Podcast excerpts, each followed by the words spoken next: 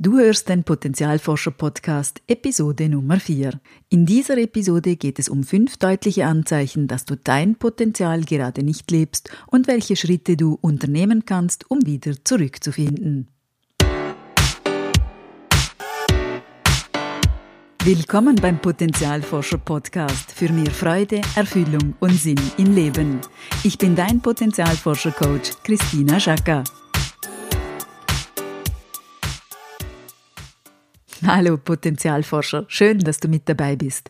Heute möchte ich dir aufzeigen, woran du erkennen kannst, dass du gerade jetzt dein Potenzial nicht lebst und was du in der jeweiligen Situation tun kannst. Es ist ganz normal, dass wir unser Potenzial nicht ständig zu 100 Prozent leben. Wenn wir uns aber weiter oder zu weit davon entfernen, dann zeigt sich das deutlich in unserer Stimmung oder in unserem Verhalten. Bevor wir eintauchen, möchte ich noch eines betonen. Diese fünf Anzeichen sind nur dann Hinweise darauf, dass du dein Potenzial nicht lebst, wenn es sonst keinen speziellen oder aktuellen Grund dafür gibt. Also wenn es keinen speziellen Anlass für dein Gefühl gibt, wenn es aber dennoch ständig wie ohne Grund da und vorhanden ist. Also, lass uns die fünf Anzeichen ansehen. Das Anzeichen Nummer eins: Du fühlst dich einsam. Das Gefühl von Einsamkeit entsteht nicht nur, wenn wir alleine sind, also ohne andere Menschen sind, sondern auch, wenn uns das Leben sinnlos vorkommt. Und der Sinn, der fehlt uns immer dann, wenn wir an unserem Potenzial vorbeileben, wenn wir davon abgeschnitten sind, eben wenn wir dem Ruf unseres Herzens und unserer Seele nicht folgen. Um unser Potenzial in die Welt zu bringen, brauchen wir aber meistens andere Menschen. Wenn eine deiner Leidenschaften zum Beispiel Oldtimer reparieren ist, dann brauchst du andere Oldtimer-Fans, die dir ihr Auto zum Schrauben anvertrauen. Oder als Sportler brauchst du deinen Trainer, deine Sponsoren und am Ende auch deine Konkurrenten, mit denen du dich im Wettkampf messen kannst.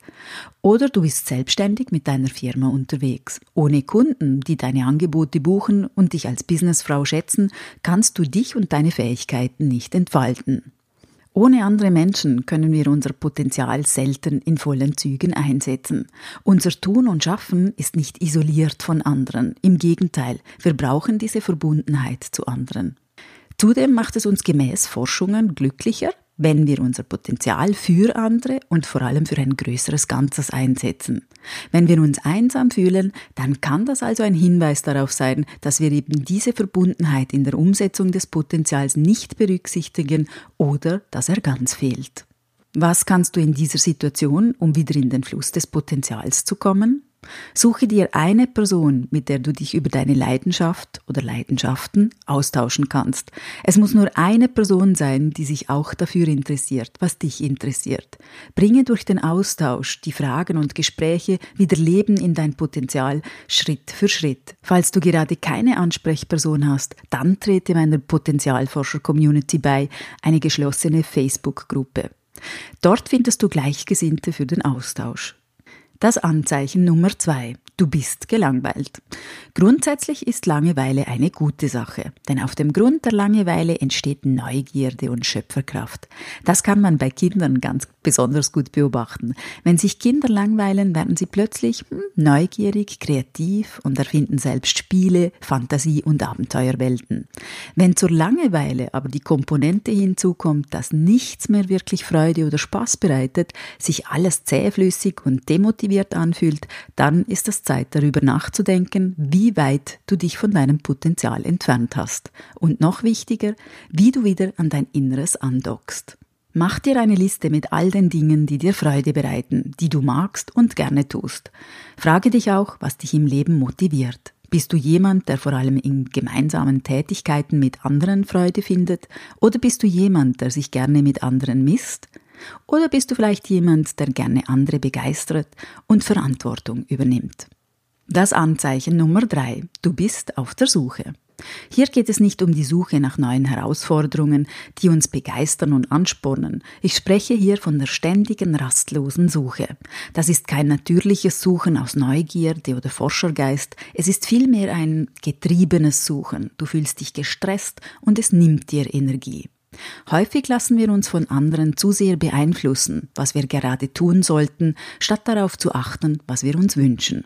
Dann hüpfen wir von einem zum anderen, ohne wirklich Spaß daran zu haben und dauerhaft Kraft daraus zu schöpfen. Wir fühlen uns dann orientierungslos und wie aus der Spur geworfen. Das Beste, was du hier tun kannst, ist dein Herz zu aktivieren. Schau dir deinen Alltag an und frage dich, was tust du den ganzen Tag, was davon erfreut dein Herz wirklich, was berührt dein Herz. Anzeichen Nummer 4, du spürst eine innere Leere. Wahrscheinlich fährst du seit längerem mit 150 Sachen über die Autobahn und hast einfach vergessen aufzutanken. Es spricht, außer die Verkehrsregeln sehen es anders vor, nichts dagegen, schnell zu fahren. Solange du nur daran denkst, immer wieder genügend Benzin zu tanken. Denn wenn wir vergessen, auf uns selbst zu achten, dann entfernen wir uns immer mehr von uns selbst und unserem Potenzial.